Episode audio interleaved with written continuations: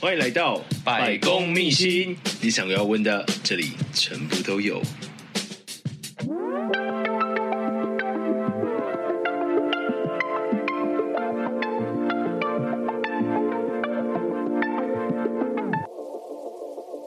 嗨，大家好，我是施礼先生。现在我们来宣布我们百公秘星首次线下活动的详细资讯。从一百一十一年十一月十四日的百公秘星第一集上线到现在，已经经过了一个年头。很感谢所有来上过节目的来宾好友，以及持续关注我们的所有听众朋友。在百公秘星节目播出即将满一年的这个特殊时刻，我们与西藏国际一同携手举办了这一场盛宴。在这一天，我们品酒、欣赏音乐，一起身临施礼先生的访问直播间，与主持人及来宾一同互动。时间会是在一百一十二年十一月四日的礼拜六下午两点到六点，地点呢是在台中的 Oliver 酒吧。本次活动的来宾会有施礼先生本人、台中 Oliver 酒吧的老板 Oliver，还有创作歌手王丽妍。本次活动的费用是一千元。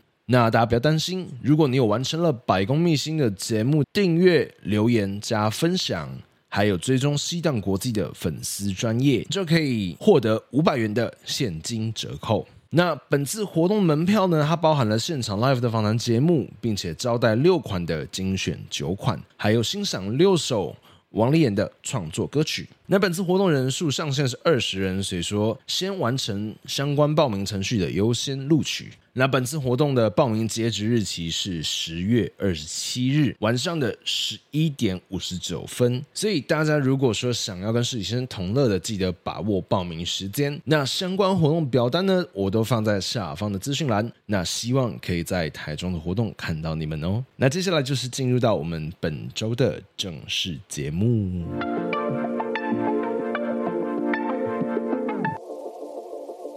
Hello，大家好，欢迎来到百公秘辛，我是节目主持人施礼先生。今天我们邀请到来宾是喵喵，嗨，大家好，我是喵喵。喵喵是做什么工作的？哦，我在台铁目前是当一个副站长，台铁的副站长，副站长是一个什么样的职位啊？他就是你平常进到月台要搭车的时候，会看到有一个人，他会控制一个控制盘，然后拿着一个指挥棒。那他的工作就是负责让列车平安的开出去。其实那时候会知道喵喵，是因为那时候我们在 IG 上，因为我是在 IG 上啦，然后我看到你的在介绍台铁的相关的一些短影片。嗯、是对，那你原本是在抖音那边是比较比较火的，哦，对，你说那个抖音跳舞的影片，我我我是没看过你抖音，但是你等一下再拿给我看。好 好好，所以所以你在那时候抖音的时候，原本大概是到多少追踪数？嗯、最终数目前是刚过十万。哦，是最近是也同时有在经营，就是多平台的经营这样。多平台，你说抖音跟 IG 这样子对吗？对对，哦，对，因为以前主力就是抖音，后来发现说，哎，人家会想要知道更多，所以把 IG 也一起开放了。嗯哼哼哼。对，所以呃，你同时身为台铁的副站长，跟一个 TikTok 的网 红，对，就是为什么会想要就是同时做这两件事情？你说副站长跟网红，我觉得不冲突啊，因为台铁其实是一个比较封闭的环境。那我的影片有搞笑的，跟工作无关的，也有就是用比较轻松的方式来介绍我的工作。嗯哼，我觉得这样可以让更多人就是知道说，哦，台铁到底在干嘛？因为毕竟我们跟一般做办公室的公务人员比较不同。嗯哼哼。对，所以你刚刚讲说台铁是一个比较封闭的环境，嗯，为什么会有这样的比较封闭的这件事情？呃，其实大家如果去车站的话，都可以看到台铁的年龄层其实算偏高的。嗯，，对，就是、嗯不管你看到的员工啊，或者是售票人员啊。好啦，我这样讲啦，跟高铁一比，年龄层差很多吧？ 就是好，那所以说就是我们邀请到的就是全台湾最年轻的女性副站长喵喵，没有，好不好？没有， 你这样我会被揍死，好不 好？真的没有吗？没有啦，我学妹有二十三、二十四岁的副站长，哦，真的这假才的？是最年轻。所以二三二四岁就可以当到副站长了。对，因为我们是考试制度嘛，那他进来考得高的嗯话，自然升的也快啊。哦，所以他一开始是以考试 的成绩来作为他的那个职位的分发，是这样吗？就是你考试的职等，就注定了你以后会爬到哪个位置。就是跟公务员一样，他是以职等来计算。对，嗯哼哼，那所以说副站长是几职等？如果要比照高普考的话，应该是高考等级吧？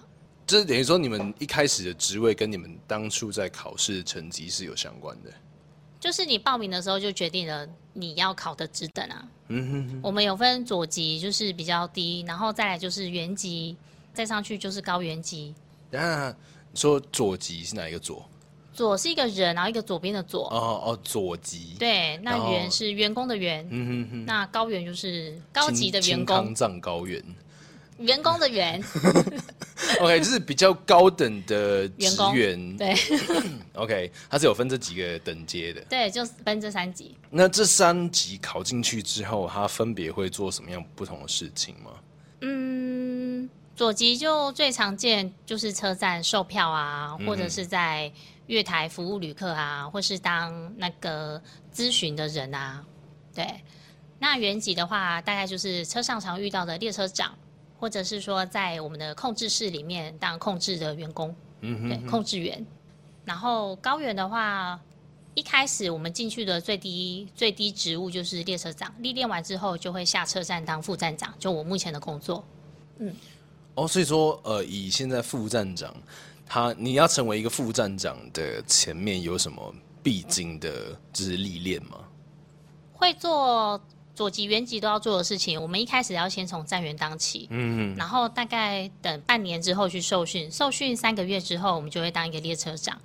那列车长当一到六年不等，我们就会下车站，就升官做一个副站长。所以从一个站员，然后到呃所谓列车长，嗯，然后一直到你现在已经在车站了。对，那这样这个过程，就是你总共经历了多久的台铁生涯呃，我目前在台铁生涯是第九年， ？OK，我们欢迎我们资深的美少女喵喵。资深美少 女，谢谢哦。所以这九年期间，就是嘖有让你觉得印象最深刻的事情吗？当列车长的时候，有遇过一件很难忘的事情。那天列车要进站的时候啊，因为会先减速嘛，我远远就看到月台长椅上坐了很多人，其中有一张椅子呢，坐了一个小朋友，抱着一个很可爱的熊熊背包，旁边站着一个小姐在讲电话。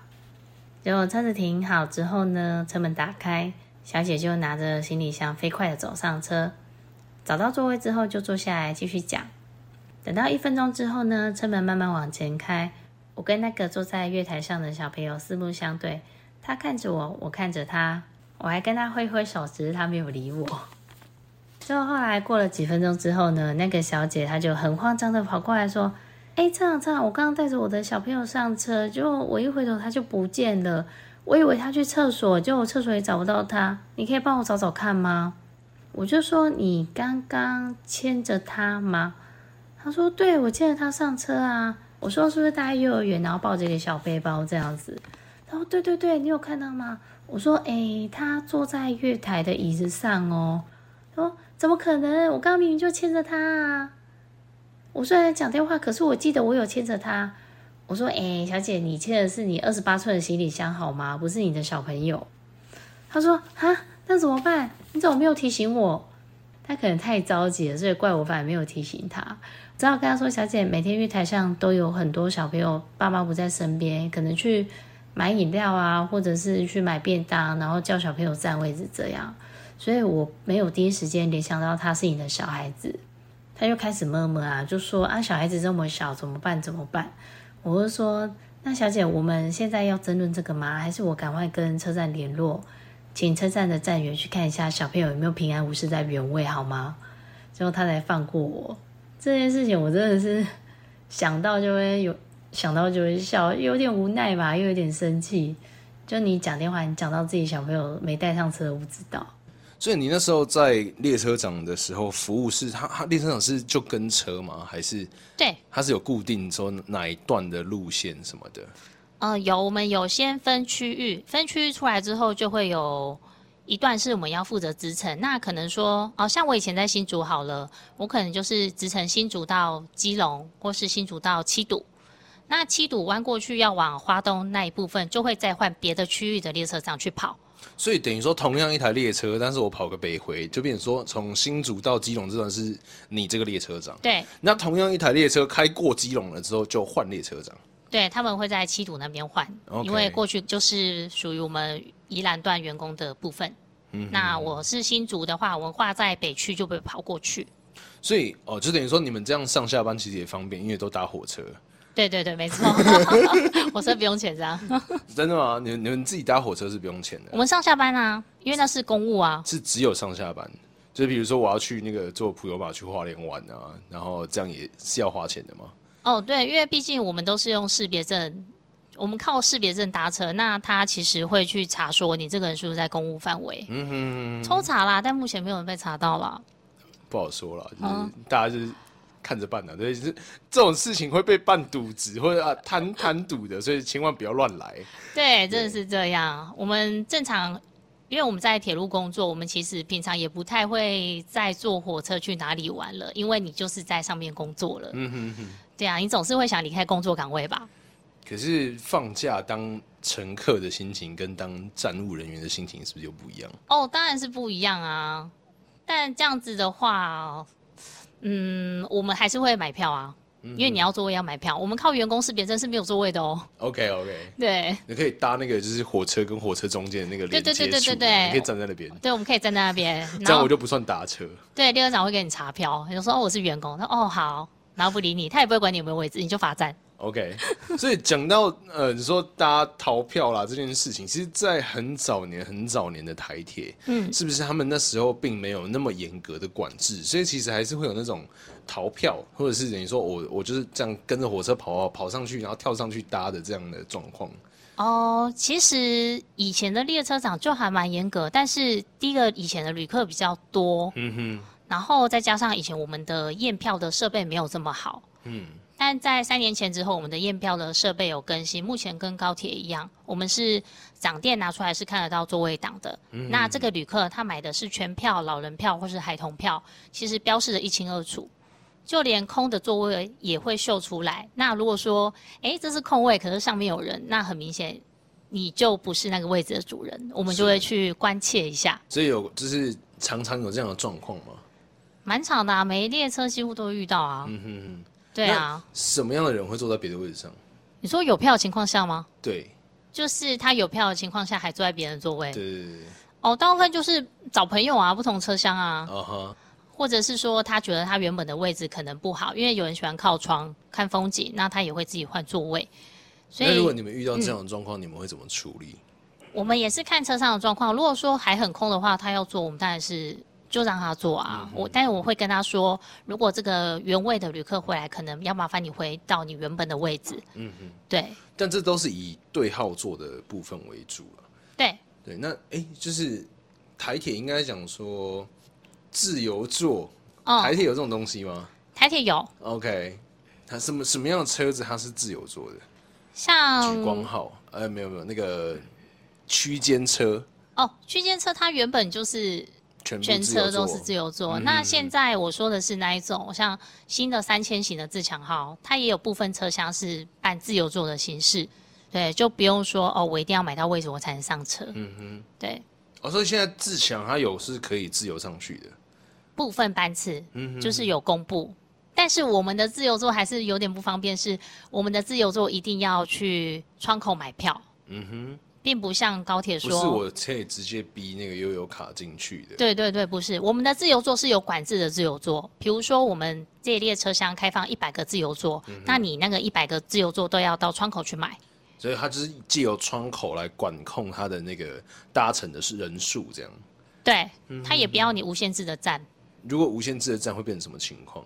如果你是没有买票就跑去搭自由座的话，你可能会被补票再加收哦。哦，补票要加收对，加收五十趴。啊、哦，加收五十趴。嗯，所以譬如说，哦好，就反正就是多五十趴的是，就是我要罚款这样。对，没错。嗯哼哼，那有的列车长他如果不想要收你这个五十趴的罚金，因为他可能觉得车上已经太多人了，他也许会叫你下一站就下车，嗯因为其实你已经不符合搭乘搭乘这班车的条件，嗯哼对，他会请你下车，这也是有可能的。哇，列车长真的很严格哎，呃，有些是还蛮严 格的，为什么你这种面有难色？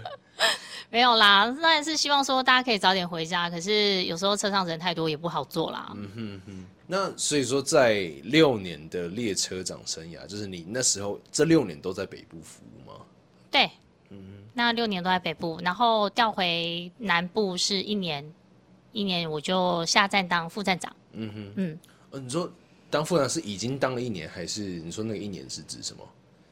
啊、我调回南部的前一年也是在当列车长，嗯只是变成在南区服务。哦，就对是你有先换区完之后，然后当列车长，然后完成，就是那一年结束之后才变成副站长的。对，所以我好奇的是，你在后来在南区服务，那因为那时候我跟喵喵在真的见到面的时候，其实是我在他的 IG 上面看到他的现实动态，对，然后他的那个现实动态上面有就是他的那个火车站，是然后他上面就写了“加入”两个字，对，然后那时候他呃离我上班的地方真的是非常非常的近，哦，在隔壁而已。对，在隔壁而已。所以那时候我就就是觉得心心中就是觉得很雀跃，就是因为其实真的来南部真的没朋友，你知道吗？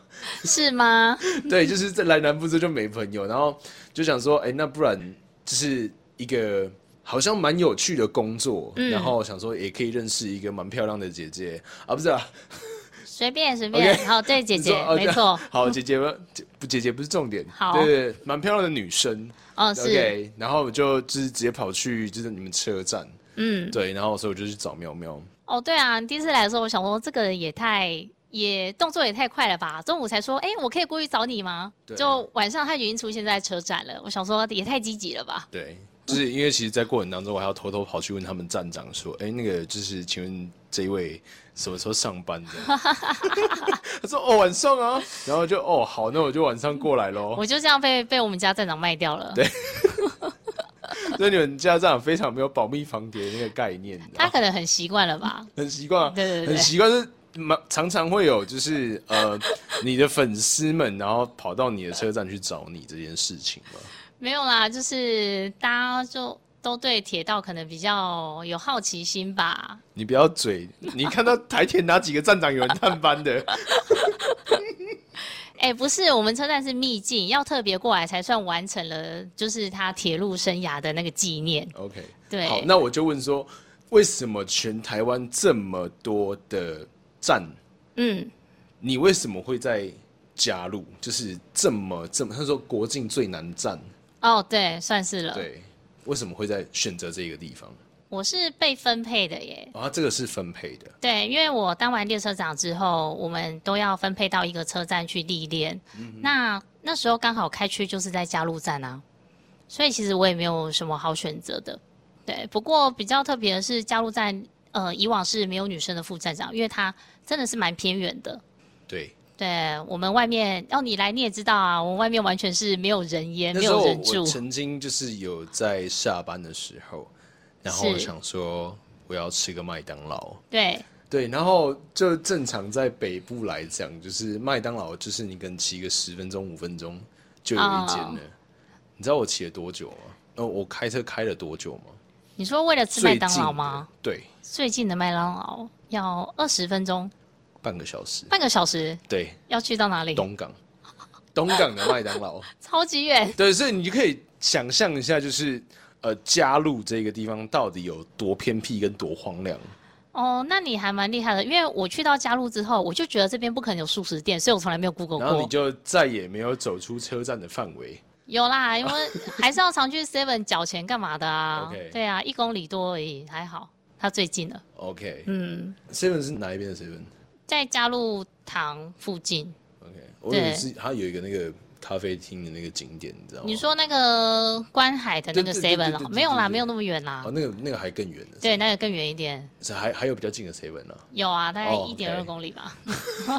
你可以看到很多阿兵哥在那边。请问哪里的 seven 要距离一点二公里才找得到？人家不都是过一个街区就找到了吗？对，Seven 不是巷子口的东西吗？对啊，就是你只要 要么就右边巷子，要么就左边巷子，一定会有一间。没有，没有，没有，没有，我们有那间，我们已经很万幸了。 OK，欢谢迎谢天谢地啦。对，不然你刚刚说的那个观海，我记得好像要六七公里吧？啊，真的假的？对，好，对，那你说那时候就是逼不得已分配到这边， 对，也没有逼不得已啦，就刚好顺势。你不要害我，那这期节目播出之后说啊，怎样是很远，是不是？是很哀怨是就不被 是？被被关切这样。 所以什么时候就是你可以选择，或者是有机会调到离你住的地方比较近的站，或者是比较大站，或者是市区一点的地方？嗯，我们刚好明年要公司化嘛，那就会有很多人要退休啊。退休之后，很多车站的主管缺就会出来，因为副站长也算是一个小主管啦。嗯哼那等就是其他站的人退休之后，我们就有机会可以申请调站哼。。什么是台铁的公司化？因为你刚刚讲到这件事情，公司化就是我们有，嗯，我们现在的经营是完全是国营嘛，嗯，那就是由台铁局啊，然后上面是交通部、行政院来负责我们所有的组织架构，然后一些规定什么的。对，那公司化的话，就会变成说我们有另外的经营团队，那我们的呃，像一些主管职称就会变，可能变成是经理，然后上面也有董事，嗯他们就会聘请外面的比较专业的人才来管理我们这间大公司， OK，是比较活化。所以你自己知道说现在整个台湾的台铁火车站，嗯有几个站吗两百多个， ？OK，机智大问答。两百多个啦，两百几我不知道，因为我们车站删删减减的， OK，然后后来又车站会有多，删删减减的问题哦，对，所以不会说我这个地方有这个车站之后就一直会有，还会有增减的问题。有啊，像有一些车站，它可能比较偏远，那也许以前那边还有住人，嗯那后来就没有住人之后，那个站就会废掉。像古庄，哼，嗯对，然后还有你们应该有听过多良吧？多良车哼，对，站，多辆车站，对，，它现在也是一个没有在营业的站啊。嗯，对，因为那边几乎呃那边基本上不会有旅客，都是呃路过，所以它也没有什么存在的必要啦。你说没有运输的这一个存在的必要，对，因为毕竟没有人会在那边上下车。对，对，那管理，然后你派人，其实每年都花哦蛮多钱的，几百万、几千万吧。吧？对，就是那种露天的站，像这种你一进去就可以看到的车站，这种露天的站，管理费用也许是几百万、几千万就可以解决了。嗯对，那如果你说像那种现在比较新形态的高架化或地下化的车站，它的维护费用是用亿来算，哼，真的假的？是非常可怕的。哇，对，所以台铁是一个这么花钱来养的一个交通运输工具。没错，它确实真的是花很多钱在维护，就是呃，算维护吗？还是算照顾？就是偏远地区的人。嗯哼，对啊，所以台铁它刚开始创立的是有这样的一个初衷的，是我希望在就是在偏远的地方我都有呃车子可以达到，是这样吗？我觉得它有这个，它有这个意义在，因为像我们支线，我可以举北部的例子嘛。 OK 啊 OK 啊，对，像以前我在新竹的时候，有一个内湾支线，嗯它就是往内湾老街那边嘛。对，那其实它的搭车人数很少，有时候一般可能在也许两个、三个，然后它每年亏损也是用亿来算的。那为什么说在这么少人，我们还需要营运？是因为它总是有一些学生，他没办法在新竹县，因为内湾在新竹县嘛，对，里面上课，他一定要坐车坐出来市区，可能念新竹高中、新竹女中，对，或者是国中也有，我也有看过国小、国中就自己搭车出来念书的小朋友，他如果废掉之后，那他的学校就他没有办法去念啊，会造成他弱势小朋友更弱势。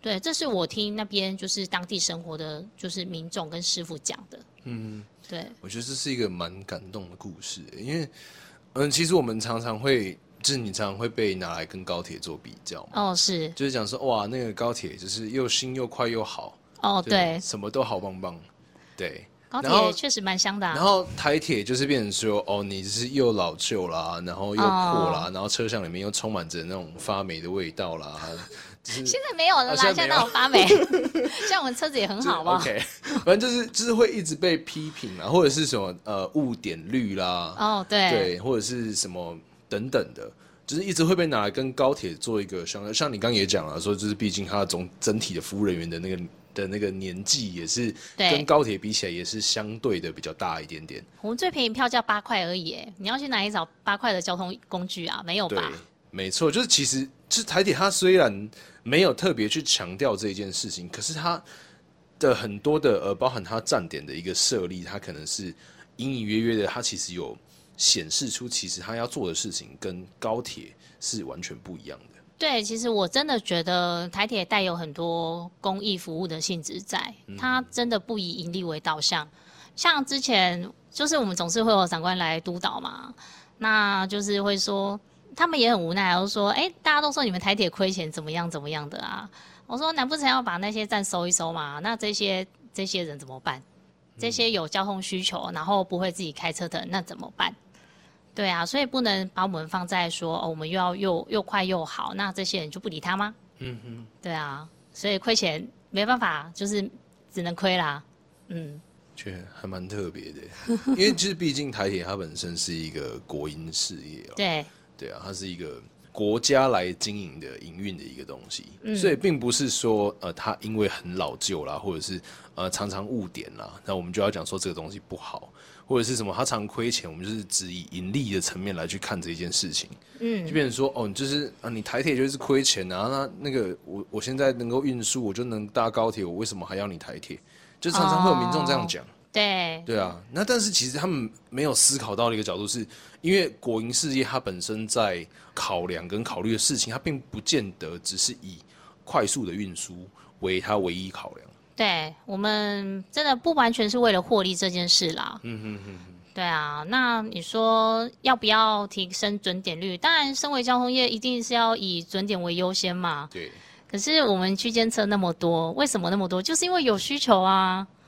你说你在，你说捷运快又方便，班次又少，我们也很想啊。可是我们区间车一旦多，我们就会卡到我们的对号车。嗯哼哼，对，你要因为区间车跑得比较慢嘛，它的是靠站多啊。嗯哼那你说，那我们要把区间车减少，就有人说，那我上班怎么办？哦，我学校怎么办？每个人上班下车的地方又不一样，所以我们怎么可能就是就就不要呢？就不停呢哼，？对啊。对啊，然后那时候呃，我去那个车站里面的时候，那时候我就直接进到了他们的站长室嘛，就是你们的站长室。哦，对，对对对，那时候呃，那时候有看到一个还蛮特别的一个系统。是，对，就是一个呃火车的，就是它的每一条支线，它上面是否有呃列车对，的那一个系统。哦，那是我们的控制盘，嗯就是掌控在我们前后前后站的那个车站的范围内有没有火车？哼，嗯哼哼。对，所以这个控制盘是在什么时候开始用的？我们这套控制盘蛮新的欸诶，因为南回之前是没有电的，都是靠那种柴油车。嗯哼，对，那我们是有电力之后，就是电气化之后才进了这个你上次看到的新的盘面。嗯不然其实你去其他车站，大部分在用的还是用手动的，它是没有像你看到的是电子荧幕这么方便的所以。手动的应该会是怎样？它就是一个绿色的按钮跟白色的按钮，然后代表了火车的出发跟进站。 OK，对，所以没有像你看到的这么直观。我可以很明显的看出，哦，说哦，这台车的那个出发的号志已经来了，或者是说这边有车停在这边。像那种手动的盘面，它其实需要一点记忆力，就说哦，我现在这班车进来了，那它在什么位置？因为它没办法显示的太及时，所以你要在旁边挂一个牌子做辅助。啊，所以它是用人力去做一个标注了。对，没错，哦，它很靠人力。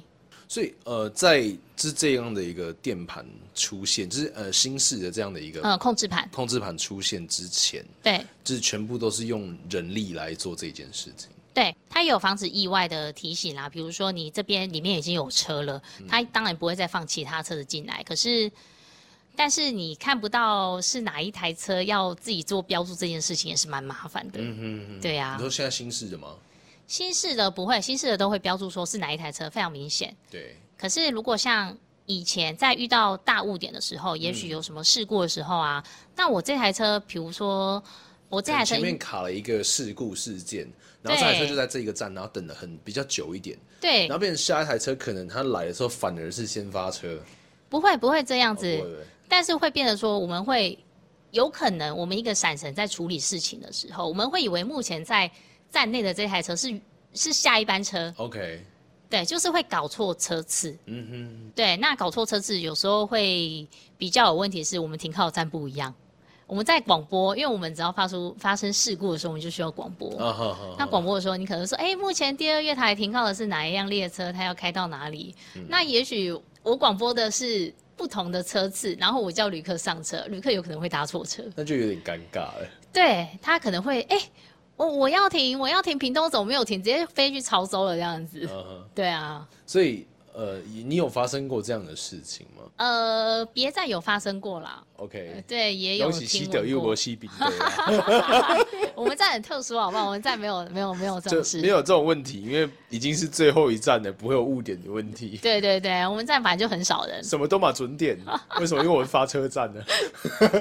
没有啦，我们停靠的很少，我们就才一天两班车呀。一天两班车，对啊，对啊，所以你一天只需要处理两班的列车哦。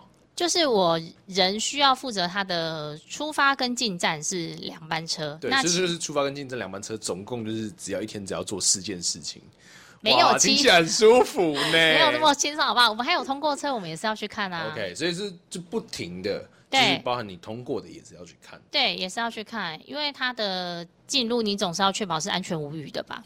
啊、那听说你们轮班是二十四小时在轮那个车站里面都要有人，对，车站二十四小时有人，可是你们这样二十四小时里面都要有人，那一天就只有两班车，这样不会很浪费人力 吗？浪费人力，这样会太尖锐吗？浪费人力不会浪费人力啊啊。哈，大家会觉得说，哦，火车也许到末班车，也许十一点、十二点之后过后就没车，可能可以拉下铁门休息呀、对啊，就铁门关起来休息了吧。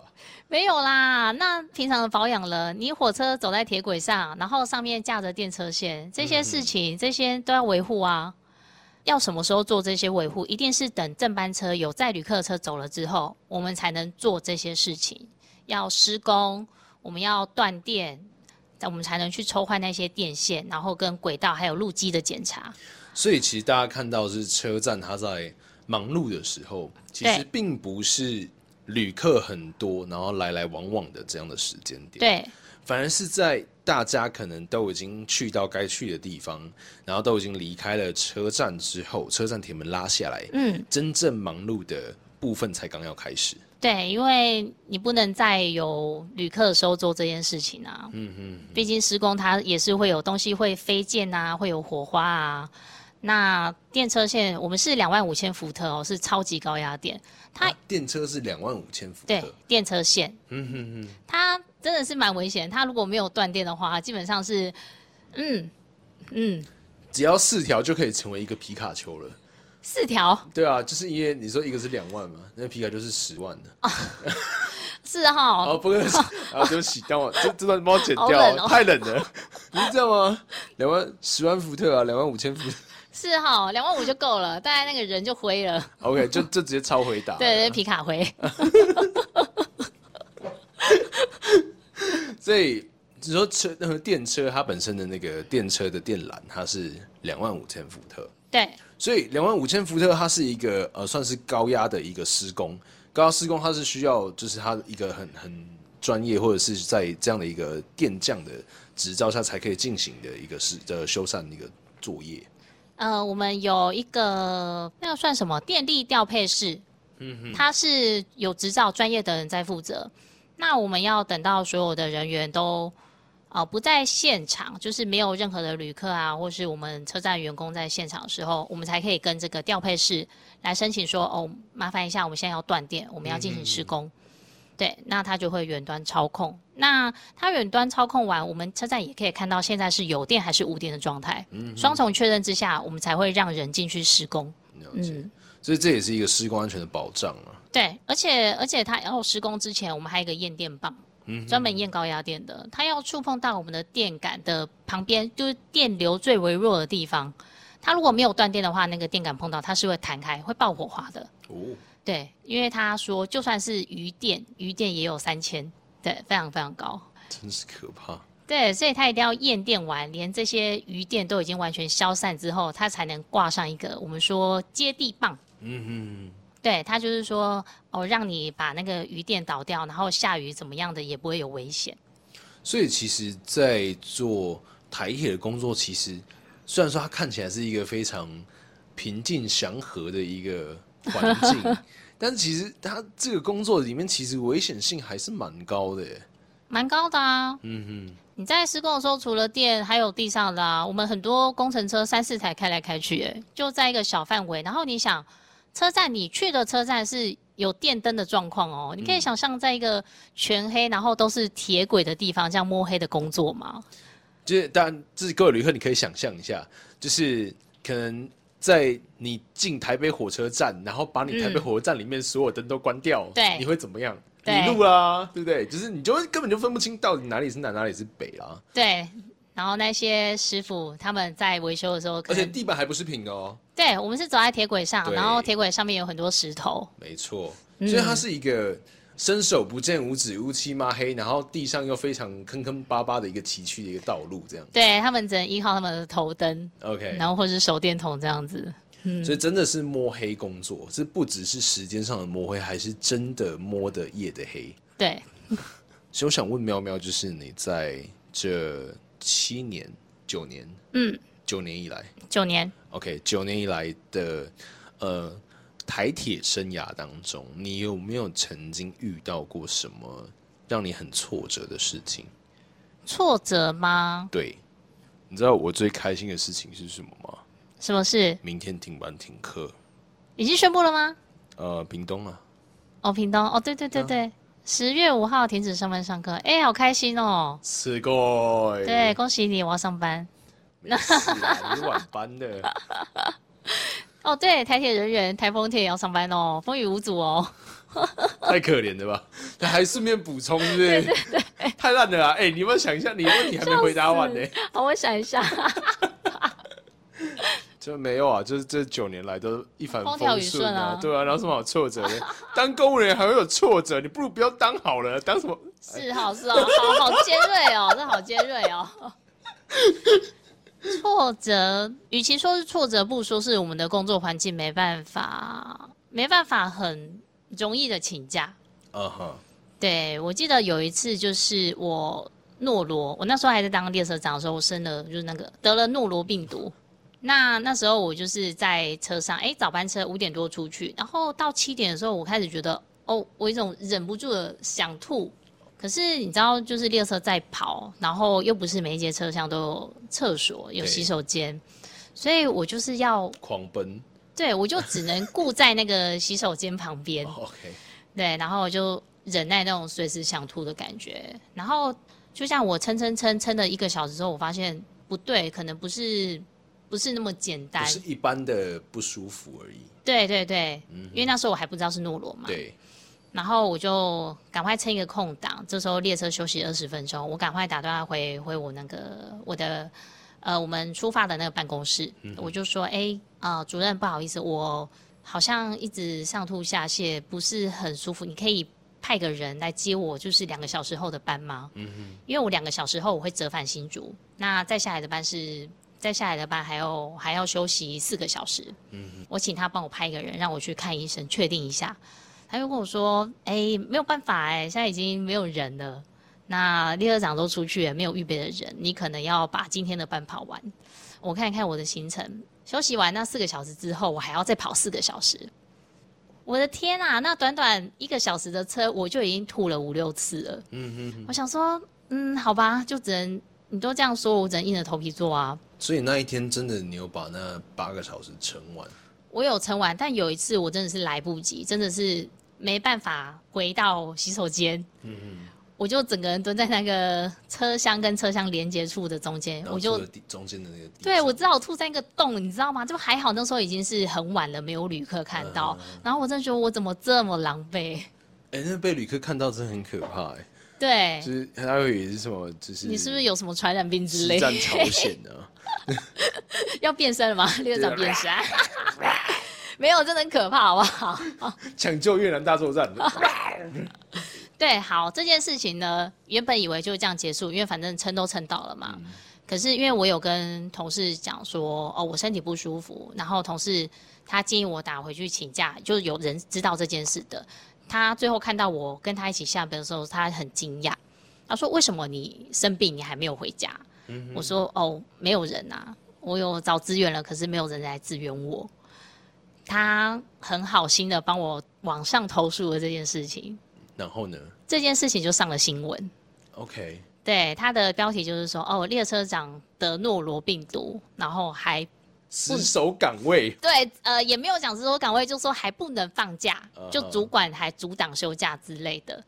这件事情一上新闻，大概十分钟吧，我就一直接到电话。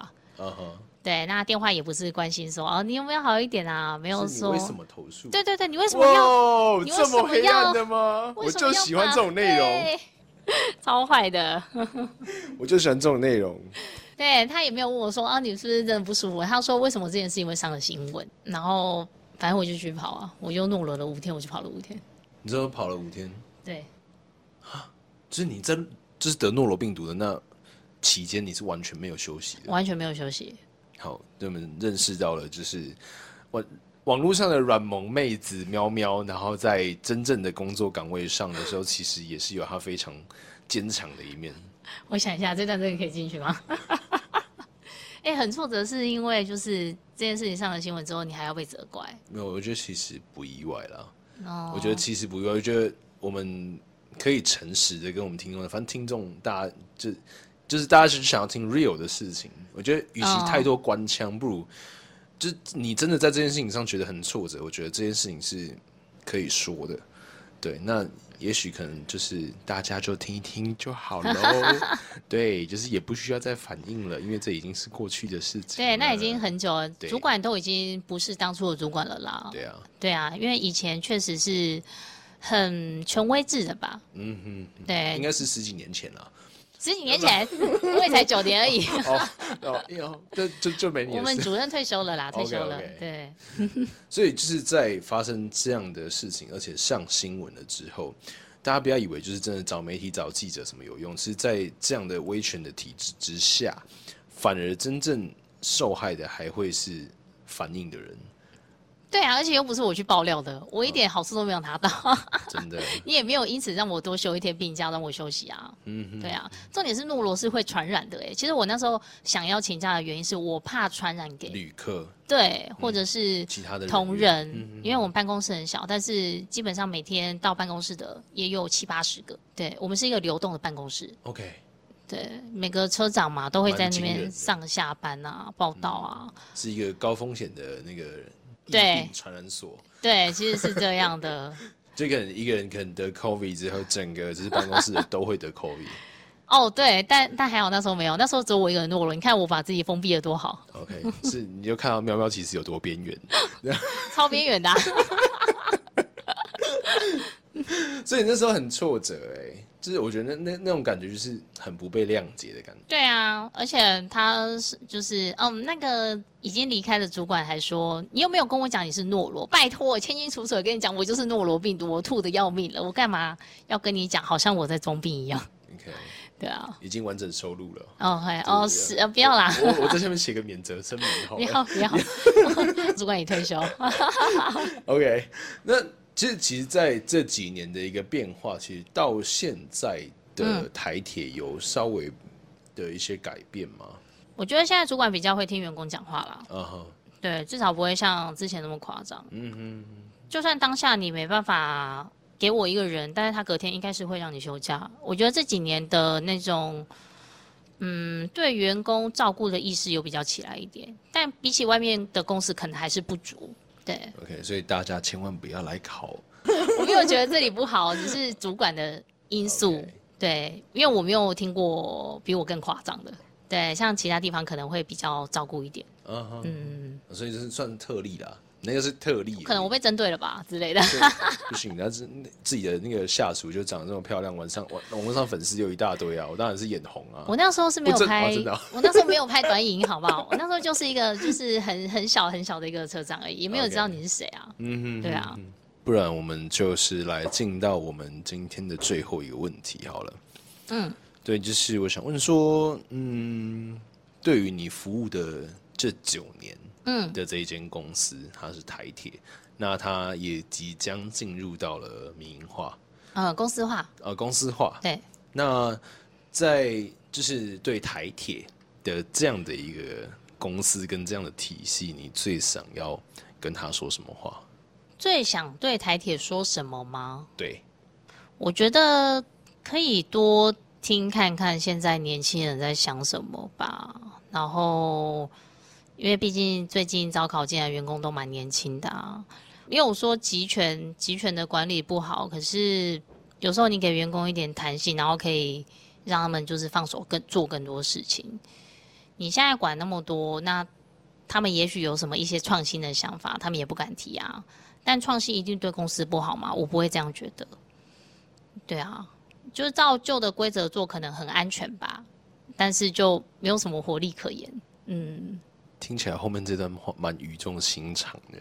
语重心长哦。对，对，因为其实我们内部啊，蛮常会寄 mail，就是内部的公文系统嘛，他会寄 mail 给各个车站或者是各单位说，哦，各位员工，你有什么创新的提案吗？或者是说你就像你问的问题一样，有什么方式可以让台铁更好，在经营面，在管理面？那其实一般年轻员工提的意见都不会被看中啊。